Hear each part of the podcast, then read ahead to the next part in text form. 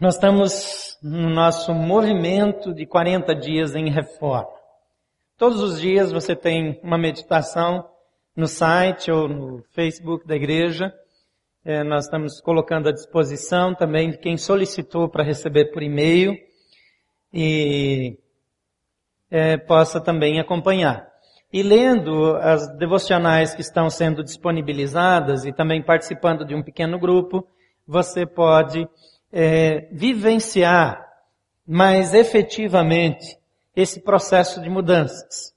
Quando nós achamos que não há mais nada para mudar na nossa vida, ou nós concluímos que já morremos, porque morto não muda mais, ou nós estamos profundamente equivocados, e nos dois casos estaríamos, é porque todos nós podemos e devemos crescer. Todos nós precisamos ter essa clara consciência de que nós precisamos nos desenvolver espiritualmente. E de tempos em tempos precisamos de uma revisão de vida. Se não o fizermos, caímos na estagnação.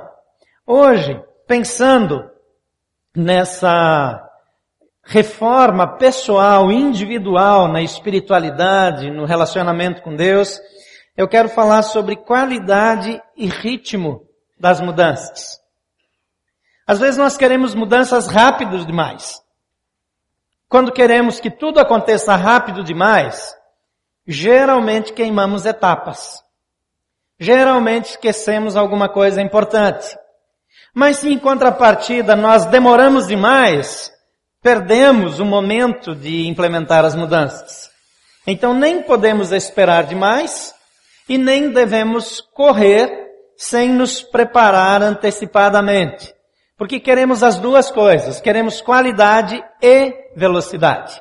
Às vezes nós achamos que temos que escolher entre qualidade e velocidade. Tem igreja que diz, nós não nos preocupamos com a quantidade de membros, nós queremos qualidade. Bem, isso é uma, é, é, é uma falácia, é um argumento falso que engana a própria igreja, porque não existe qualidade que não gere quantidade. Você pode ter qualidade, você pode ter quantidade, ter várias pessoas sem ter qualidade no seu ensino, no crescimento, no discipulado. Mas você não pode ter qualidade sem que o efeito colateral seja a quantidade. Tudo que é saudável cresce. Tudo que não cresce não é saudável. Tudo que não cresce não está em desenvolvimento. Então nós precisamos das duas coisas, qualidade e quantidade qualidade e velocidade. Manter o ritmo de forma saudável, equilibrada, que não comprometa o crescimento qualitativo. Esse é o nosso desafio. O equilíbrio entre velocidade e qualidade é imprescindível em qualquer projeto. O excesso de velocidade pode comprometer a qualidade, como eu falei. Porém, a baixa velocidade provoca desânimo e muitos, muitas vezes até a desistência, o abandono. Deus quer que você cresça. Deus quer que você se desenvolva.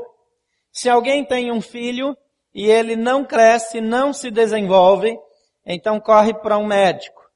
De preferência, um endocrinologista, um endócrino pediatra um especialista que entende de criança entende de desenvolvimento. Porque nós queremos ver crescimento, nós queremos ver o nosso filho aprendendo. Depois de um tempo a gente para de crescer, pelo menos deveria, né? É, eventualmente continua crescendo mais do que deveria. Mas é, é, não paramos de nos desenvolver. Ou não deveríamos parar de nos desenvolver. Nenhum cristão deveria imaginar que já chegou lá. O apóstolo Paulo diz, eu não julgo que eu mesmo tenha alcançado o padrão. Eu não tenho a impressão que eu já cheguei lá. Mas eu tenho uma atitude. Eu tomo uma atitude. Eu deixo o fracasso para trás. Eu deixo as coisas erradas para trás. Eu deixo os tropeços no passado e prossigo para o alvo olhando para Jesus, que é o meu modelo, que é a minha referência? Alguém aqui acha que já é igual a Jesus? É interessante que Jesus disse, basta ao discípulo ser como o seu mestre. Basta ser igual. Esse é o alvo. Você já chegou lá? Claro que não, não se iluda. Não chegamos lá. Mas esse é o alvo, é para lá que nós vamos. Esse é o desafio. Menos que isso. Parar antes disso é acomodação pecaminosa. Tiago nos lembra que se alguém sabe fazer o bem e não o faz, comete pecado. Isso é abrangente, vale para todas as áreas. Se alguém sabe o caminho do crescimento e não cresce, se alguém sabe aplicar a palavra e não aplica, se alguém conhece a maneira de se desenvolver e não usa isso, comete pecado. Se você pegou seu, seu é, esboço, obrigado nessa manhã. Você pode anotar aí, eu queria dar o primeiro conselho dessa manhã para quem quer qualidade, mantendo o ritmo da reforma pessoal. Em primeiro lugar, comprometa-se com o projeto divino para a sua vida. Deus tem um projeto para a sua vida. Deus tem planos para você. Deus olhou para você e Ele desenvolveu um plano, um plano de vida, um plano de carreira. Ele fez uma proposta única e exclusiva para você. Ninguém vai ter o mesmo caminho. Ninguém vai viver o mesmo processo. Ninguém terá as mesmas experiências. Nenhuma pessoa do universo é igual a você. Você é exclusivo. E Deus tem um projeto só para você. Isso significa que se você não seguir esse projeto, alguma coisa vai faltar na composição do todo. Alguma coisa vai ficar faltando no grande projeto. Porque você é único, você tem um molde, você tem um formato exclusivamente seu. Você tem um shape, você tem um jeitão. E Deus fez assim intencionalmente. Toda vez que você se retrai, toda vez que você deixa de se manifestar, toda vez que você deixa de usar seus dons e talentos, você está prejudicando o conjunto da obra. Porque Deus conta com a sua cor, Deus conta com a sua contribuição. Você foi desenhado, foi feito para compor uma obra maior. Quem não sabe como vai ficar essa tela, como vai ficar esse bordado todo, é, é, talvez não sinta tanta falta. Mas o autor, ele sabe que ali está faltando aquela cor. Ali está faltando aquela tonalidade. E você é único. Talvez você em algum momento da sua vida se retraiu.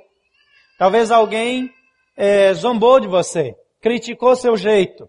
Talvez alguém intimidou você e você se retraiu, você ficou entristecido e falou, eu não abro mais a minha boca. Eu não faço mais. Eu não me envolvo mais. Eu não vou mais fazer. Eu vou fazer em outros lugares, mas aqui eu não contribuo mais. Você está quebrando o projeto divino para a sua vida, que está alinhado ao projeto divino para a minha vida, que está alinhado com o projeto divino para a pessoa ao seu lado. Nós nos entrelaçamos e juntos cumprimos o propósito divino. O apóstolo Paulo escreveu que ele mesmo concedeu uns para profetas, outros como evangelistas, outros como pastores e mestres, com um objetivo, tendo em vista o aperfeiçoamento de quem? O meu aperfeiçoamento e o seu. O aperfeiçoamento dos santos, dos filhos de Deus. Para quê? Até que todos cheguemos à unidade da fé, à estatura de varão perfeito, à perfeita imagem de Cristo.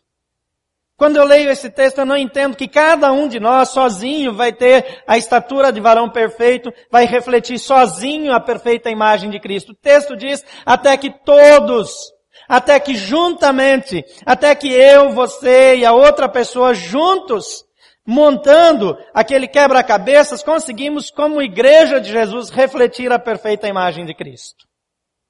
Eu continuo sendo pecador e falho. Mas quando eu junto as minhas características com as características do restante da família de Deus, quando alguém olha para essa família, vê refletida a imagem de Cristo na nossa igreja. Você crê nisso?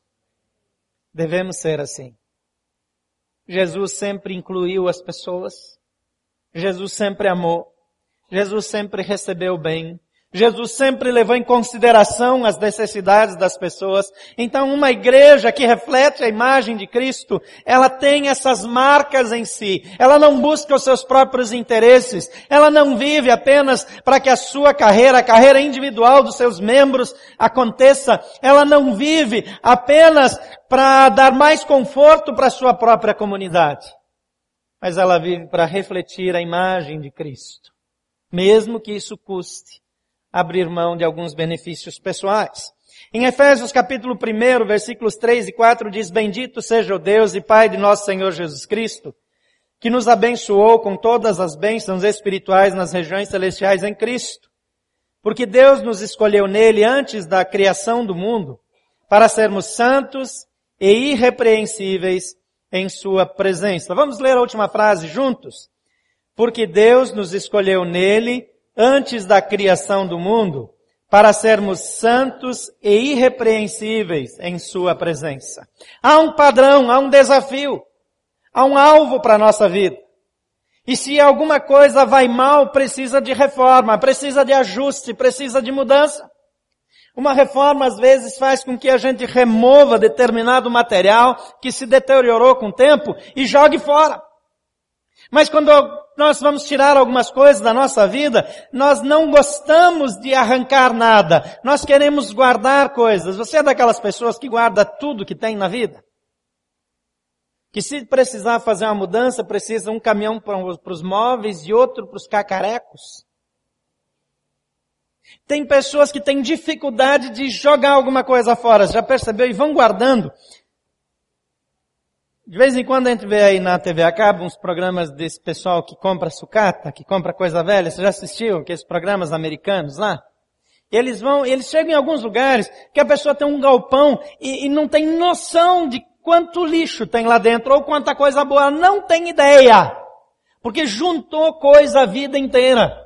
Está cheio de teia de aranhas, de pó, de barata, de rato. E aí a pessoa diz, você vende para mim de jeito nenhum. Não sabe nem para que, que serve, mas não vende. Eventualmente vende, né? Santos e irrepreensíveis na sua presença. Isso significa que tudo que não serve é lançado fora. E tudo aquilo que falta é acrescentado, porque aquele que não nos negou seu próprio filho, como não nos daria juntamente com ele e de graça todas as coisas. Deus vai nos completar. Porque em Jesus está tudo que nós necessitamos. Quem tem Jesus não tem falta de nada. Amém? Não falta coisa nenhuma. Então ele precisa agir em nós e nós precisamos remover aquela massa velha, aquele reboco antigo, para que aquilo que Jesus trouxe seja manifestado. Porque muitas vezes aquilo que Jesus colocou na nossa vida, que deveria aparecer, está obstruído, assim como aqueles poços que Abraão havia aberto e os filisteus entulharam, jogaram lixo, jogaram entulho lá dentro. Mas quando é, o Isaac vai lá e remove aquele entulho, a mesma água pura, que descedenta, que salva vidas está lá no fundo, limpa como sempre foi. Eventualmente o entulho, o lixo precisa ser removido da nossa vida. Efésios capítulo 1, versículos 11 e 12 diz, nele também fomos escolhidos, tendo sido predestinados conforme o plano daquele que faz todas as coisas segundo o propósito da sua vontade, a fim de que nós, os que, os que primeiro esperamos em Cristo, sejamos para o louvor da sua glória. Você foi escolhido, diz esse texto, de acordo com a presciência de Deus. Por aquele que faz tudo segundo o seu propósito, segundo a sua vontade, para que você sirva, para que você exista para o louvor da glória de Deus. A sua vida glorifica a Deus na íntegra ou existem áreas da sua vida escondidas que não podem ser reveladas?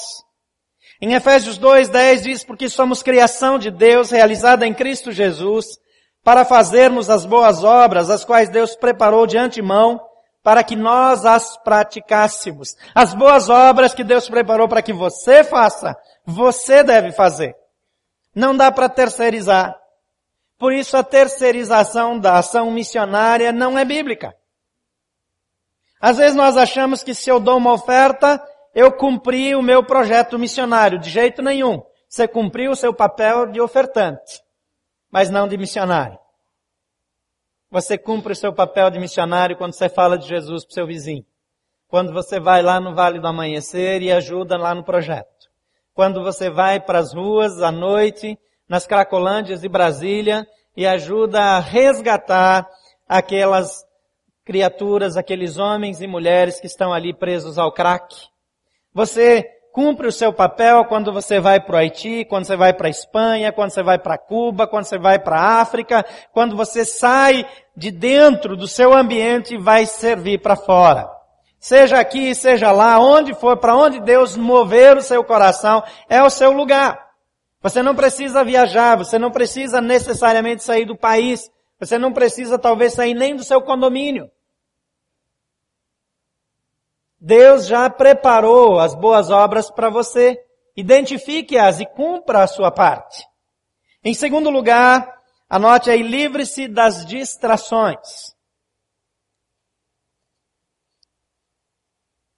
Quando nós fizemos uma reforma em casa, nós começamos a visitar é, essas grandes lojas de materiais de construção. Você já entrou nessas lojas gigantes de material de construção? Eu não recomendo. Porque são opções que não acabam mais. E eu cometi um segundo erro. Eu fui sozinho primeiro. Então eu vi tudo que eu achava bom. Depois eu voltei com a tuca. Nada que eu tinha escolhido servia, lógico. Porque a opinião dela foi totalmente diferente da minha. Tantas opções, tantas alternativas, tantas coisas que nos distraem, nos tiram do alvo. Quantas coisas na nossa vida tiram a nossa atenção do principal. Não é que nós não vamos ter outras atividades, mas precisamos nos concentrar na missão. Em Hebreus 12, versículo 1 e início do versículo 2 diz, portanto, nós também que uma, uma vez que estamos rodeados por tão grande nuvem de testemunhas, Livremos-nos de tudo que nos atrapalha e do pecado que nos envolve e corramos com perseverança a corrida que nos é proposta, tendo os olhos fitos em Jesus, autor e consumador da nossa fé. Se você está com a Bíblia aberta aí, observe que o texto diz aqui, livremos-nos de tudo o que nos atrapalha. Se você estiver com a Bíblia, sublinha aí, circule essas palavras, ou no seu próprio esboço, livremos-nos de tudo que nos atrapalha. Quais são essas coisas que nos atrapalham? Normalmente a gente pensa no pecado, mas você pode observar que logo adiante ele diz, e também do pecado, que tão de perto nos rodeia. São coisas diferentes. Existem coisas que não são pecado que nos atrapalham. Porque às vezes nós dizemos, não, eu não estou em pecado. Em certo sentido, talvez não. Mas ele está dizendo aqui que existem coisas na nossa vida que nos impedem de prosseguir. Quando um atleta está em treinamento, dependendo da modalidade do esporte dele, ele usa uma jaqueta, um colete com chumbo, que aumenta o peso para reforçar principalmente a musculatura das pernas. E eu vi muitas vezes esses atletas fazendo, correndo nas escadas das arquibancadas dos ginásios esportes onde eles treinam para reforçar a musculatura, para para estarem mais preparados. Mas eu nunca vi um atleta na hora da corrida estar com um colete daqueles. Nunca vi. Ele usa uma roupa leve, uma sapatilha de pregos na ponta, para que a arrancada, a corrida dele seja boa, especialmente se ele é velocista. E ele não tem nada nas mãos. Ele só tem uma coisa em mente, eu preciso chegar na linha final. Meu alvo é a linha de chegada. Talvez algumas coisas atrapalhem você. Jesus chamou algumas pessoas para segui-lo e um deles disse, ah, deixa-me primeiro é, enterrar o meu pai. O outro disse, eu comprei uma junta de bois. Cada um, jamais algumas desculpas, mas eu queria que você pensasse em coisas que não são pecado. Talvez o alvo de comprar um apartamento maior. Talvez o alvo de ter determinado carro, talvez o alvo de ter uma casa que seja maior do que a de todos os outros, não é pecado ter a casa maior do que a dos outros. Mas eventualmente o sentimento que nos leva a querer isso pode ser pecaminoso, mas mesmo que não seja, se alguma coisa na minha vida me tira os olhos, faz com que eu tire os olhos do alvo de Jesus para a minha vida, se alguma coisa na minha vida me distrai daquilo para que eu fui criado, precisa ser removido. Precisa ser colocado de lado, se for um namoro. É interessante que nesses anos eu vi muita gente ser chamado para obra missionária. Ou para o ministério. Muitas pessoas. Muitas. Dessas muitas pessoas, bem menos foram, de fato, para a obra do ministério. Porque quando uma menina, um rapaz solteiro, é, identifica o chamado missionário na sua vida, a primeira coisa que aparece é um candidato a namorado ou namorada perfeito, só que não quer nada com a obra missionária.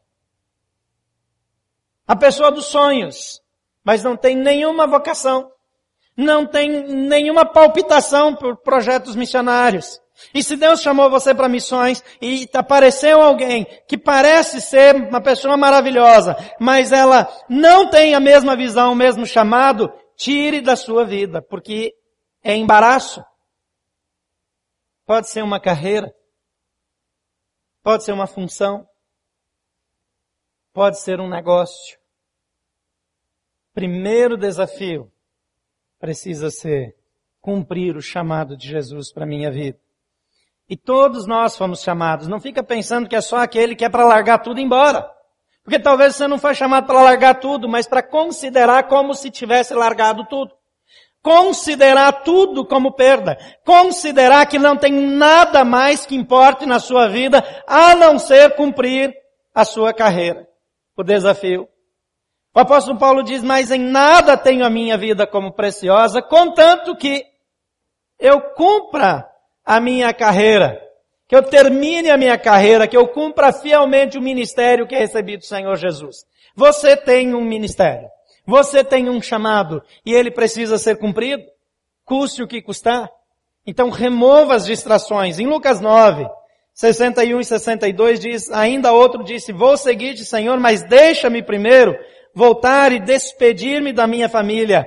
E Jesus respondeu, ninguém que põe a mão no arado e olha para trás é apto para o reino de Deus. Aqui não estamos falando de pecados. Estamos falando de distrações. Estamos falando de coisas que nos embaraçam. Coisas que nos impedem de avançar com toda a liberdade. Em terceiro lugar, enfrente as dificuldades com honestidade e coragem. Às vezes nós temos dificuldades pessoais, então nós fingimos que elas não existem. Eventualmente nós temos medos, inseguranças e nós não enfrentamos porque nós não queremos assumir isso. Nós precisamos ser honestos. Eu não sei o que fazer, eu não sei para onde ir e precisamos ter coragem para confessar e enfrentar. Eu não sei se você já passou por situações de medo. Quando, no período que eu ia para a escola, quando era menino, eu precisava passar num, num caminho escuro. E quando tinha alguém perto, eu sempre queria que a pessoa pensasse que eu tinha muita coragem. Mas quando eu precisava passar sozinho, eu morria de medo. Chegar ali sempre era uma dificuldade muito grande. Então eu juntava duas ou três pedras bem grandes, que eu podia carregar, não tão grandes que não desse para lançar, mas que enchiam a mão assim. E com aquelas pedras na mão eu me enchia de coragem. Com o tempo, as pedras não foram mais necessárias. Porque passar por ali deixou de ser uma novidade. Deixou de ser assustador. Mas havia uma outra alternativa, era dar uma volta muito grande por outro caminho. Às vezes nós estamos dando voltas grandes demais na nossa vida. Estamos, ao invés de andar em linha reta, pegando desvios e perdendo tempo demais. Enfrentar com coragem. Ser honesto consigo mesmo e com Deus é fundamental nesse processo. Filipenses 3, 12 a 14 diz, eu não, não que eu já tenha obtido tudo isso ou tenha sido aperfeiçoado, mas prossigo para alcançá-lo. Pois para isso também fui alcançado por Cristo Jesus. Irmãos, não penso que eu mesmo já o tenha alcançado, mas uma coisa faço, esquecendo-me das coisas que ficaram para trás e avançando para as que estão adiante, prossigo para o alvo, a fim de ganhar o prêmio do chamado celestial de Deus em Cristo Jesus. Paulo está dizendo aqui, eu não estou enganado a meu respeito. Eu não estou imaginando que seja melhor do que sou. Eu não estou iludido de que eu já venci todas as etapas. Eu tenho a ousadia, a honestidade de dizer para mim mesmo e para vocês que eu ainda não cheguei lá. Mas eu tenho a coragem de dar mais um passo. Eu tenho a ousadia de deixar essas fraquezas para trás. Porque em Cristo Jesus eu sou mais do que vencedor. Em outra ocasião ele diz, eu sei ter abundância e sei ficar com fome. Eu posso fazer qualquer uma dessas coisas. Ter muito ou não ter nada. Porque posso todas as coisas naquele que me fortalece. Não há nada que eu não possa. Eu enfrento qualquer coisa, em, qualquer coisa em Jesus. Com Jesus, eu enfrento qualquer dificuldade, qualquer obstáculo. Em quarto lugar, renove as suas forças em Jesus. Nós, obviamente, nos cansamos na caminhada. Obviamente, enfrentamos dificuldades que nos deixam exaustos. Há momentos na nossa vida que as perdas, as dores, as frustrações, as decepções tendem a nos desanimar. Essa é a hora que precisamos correr para Jesus. Beber da presença dEle. Desfrutar do seu abraço. Ter tempo de qualidade com Ele. Isso muda a nossa história. Quando estava no começo do meu ministério, é, uma das minhas tarefas lá no Rio Grande do Sul foi receber missionários que vinham dos Estados Unidos, da International Mission Board, para trabalhar no sul do Brasil. E quando esses missionários chegavam, eles não falavam português, eles não tinham nenhum conhecimento da região e precisava ensinar uma porção de coisas para eles.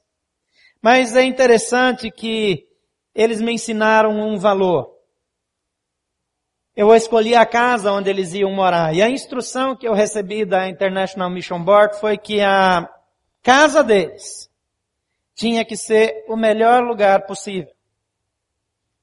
Porque quando eles enfrentassem as dificuldades com o idioma, quando eles enfrentassem problemas no ministério, quando as coisas não andassem bem na vida deles, e eles voltassem para casa, aquele tinha que ser o lugar de descanso, o lugar do conforto, o lugar da segurança, o lugar onde a sua família estivesse bem.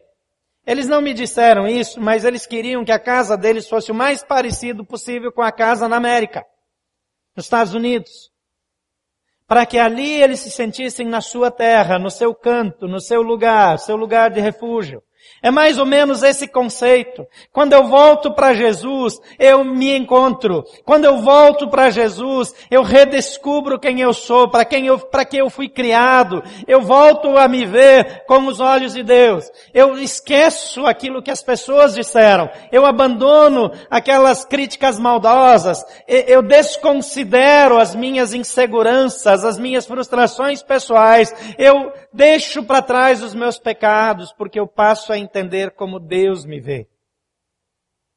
Deus olha para você com amor, com graça. Ele vê o seu valor. Ele reconhece o seu esforço. Ele sabe das suas fraquezas, mas ele o ama o suficiente para continuar abençoando a sua vida. E Paulo diz, eu olho para frente. Eu prossigo. Em Filipenses 4, 12 e 13, é onde Paulo disse o que eu já mencionei, sei o que é passar necessidade, sei o que é ter fartura. Aprendi o segredo de viver contente em toda e qualquer situação. Diga comigo, toda e qualquer situação. Vamos melhorar isso. Dizer, eu preciso aprender a viver contente, satisfeito em toda e qualquer situação. É interessante que nós achamos que toda e qualquer situação é demais. Passou da conta toda e qualquer situação. Com tumor lá numa cama do hospital. Desempregado, angustiado em casa. Com crise no casamento. Decepcionado com os filhos, decepcionado com os pais. Sendo reprovado nos seus exames. Eu sei viver contente, com contentamento, em toda e qualquer situação. E como ele fazia isso? Porque o seu contentamento não era extraído do seu sucesso. O seu contentamento não era extraído dos benefícios circunstanciais das pequenas vitórias da vida. O seu contentamento vinha de Jesus Cristo, a fonte perfeita que nos satisfaz plena e abundantemente. É Jesus a nossa fonte. Em Abacuque 3,19, Está escrito, o Senhor soberano é a minha força. Ele faz os meus pés como os do servo. Ele me habilita a andar em lugares altos. É o Senhor que me habilita. Eu não sei fazer. Eu não tenho como fazer. Mas o Senhor me habilita. Amém? Em quinto e último lugar, proteja-se dos inimigos do sucesso. Sempre vai ter alguém dizendo que é bobagem. Sempre vai ter alguém dizendo que não precisa ser tão radical. Sempre vai ter alguém dizendo que isso já é também fanatismo religioso. É exagero. Deixa eu dizer uma coisa para você, caso esse seja o seu pensamento. Deus não aceita nada pela metade. Ou você se dá integralmente ou não dá nada. Deus não negocia a sua glória. A Bíblia diz que Deus é Deus zeloso. A tradução correta é ciumento. A gente usou tão mal, desgastou tanto a expressão ciúmes no português, que os tradutores antigos não quiseram traduzir por ciúmes, porque ciúmes, eh, na nossa cultura, é uma coisa negativa. Mas sabe o que acontece? Deus não divide você com ninguém. Deus não aceita que você seja infiel. Imagina se você fosse a noiva de alguém e nas vésperas do casamento o noivo dissesse, olha, eu prometo que eu vou me esforçar muito para te fazer feliz. E eu vou cumprir todos os votos que nós vamos fazer daqui a pouco. Mas tem uma coisa que eu quero combinar com você. Só uma vez por ano. Uma vez por ano. Por uma semana. Eu quero fazer o que eu quiser. Eu quero sair, eu quero sair com quem eu quiser. Eu quero me relacionar com outras pessoas. Eu quero fazer da minha vida o que eu quiser e você não vai perguntar nada. O resto do ano eu vou ser 100% fiel. Serviria para você? Serviria? Mas por quê? Você não tem ele o ano inteiro? Que egoísmo é esse? Serve ou não serve? Porque nós achamos que para Deus serve. Jesus se entregou integralmente, irrestritamente. Ele não usou nenhum direito, ele se deu por completo por amor a mim e a você.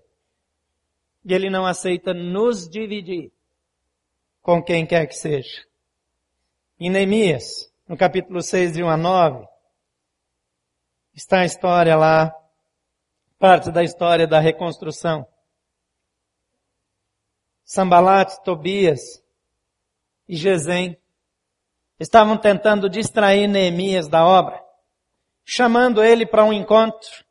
Disseram que haviam pessoas acusando eles de rebelião. Criaram uma série de, de de situações, mas era uma armadilha.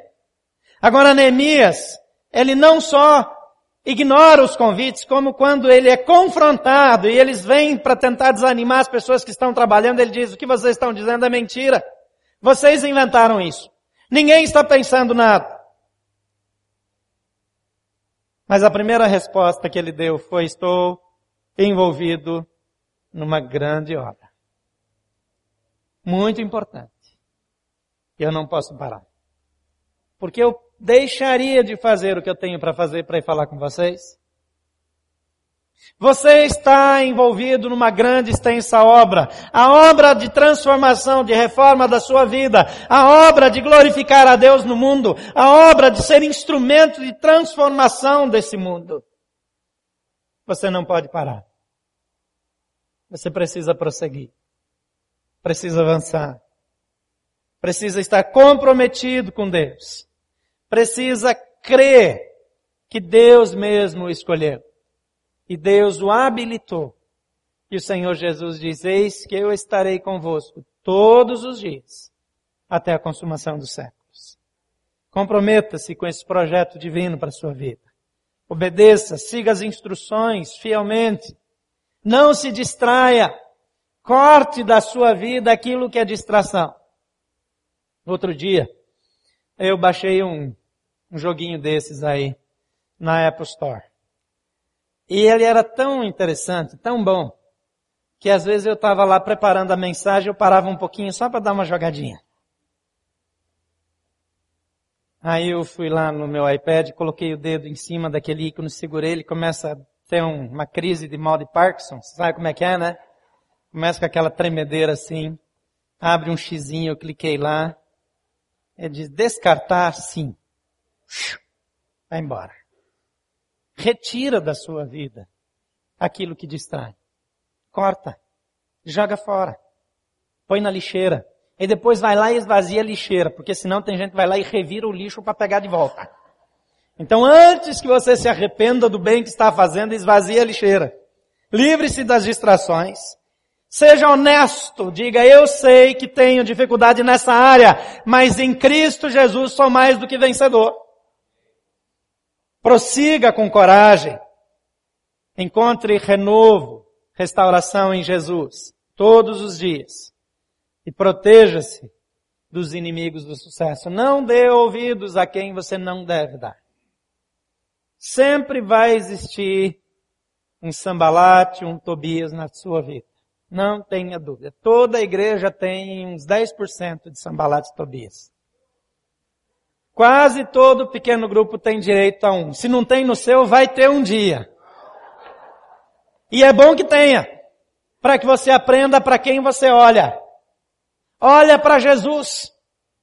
Olha na direção certa. Dr. Fábio Damasceno diz que 1% da população, 2% da população tem problema de esquizofrenia. Aí o povo aqui já estava fazendo a conta de quantos tem na igreja. Eu não identifiquei nenhum. Não era 2%, não? Não era esquizofrenia. É pior ainda. Acho que eu vou começar a pregar de colete.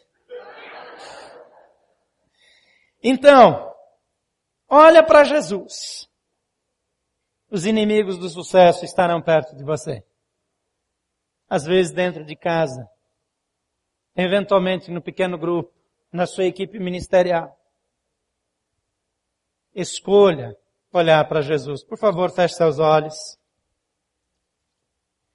Eu não sei como você está vivendo esse processo de reforma.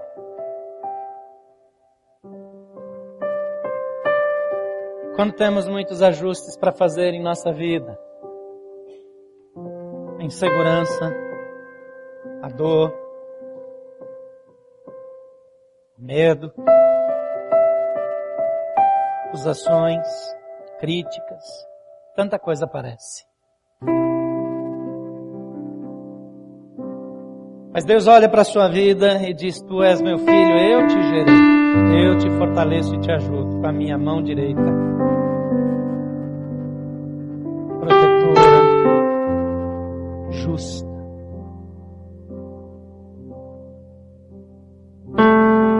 Jesus diz para você: não foi você que me escolheu, a mim, eu é que te escolhi.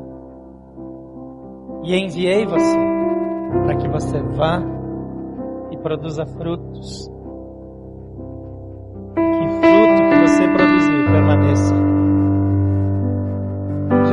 para você: se você permanecer em mim e as minhas palavras permanecerem em você, vocês vão pedir o que vocês precisarem, vai ser concedido.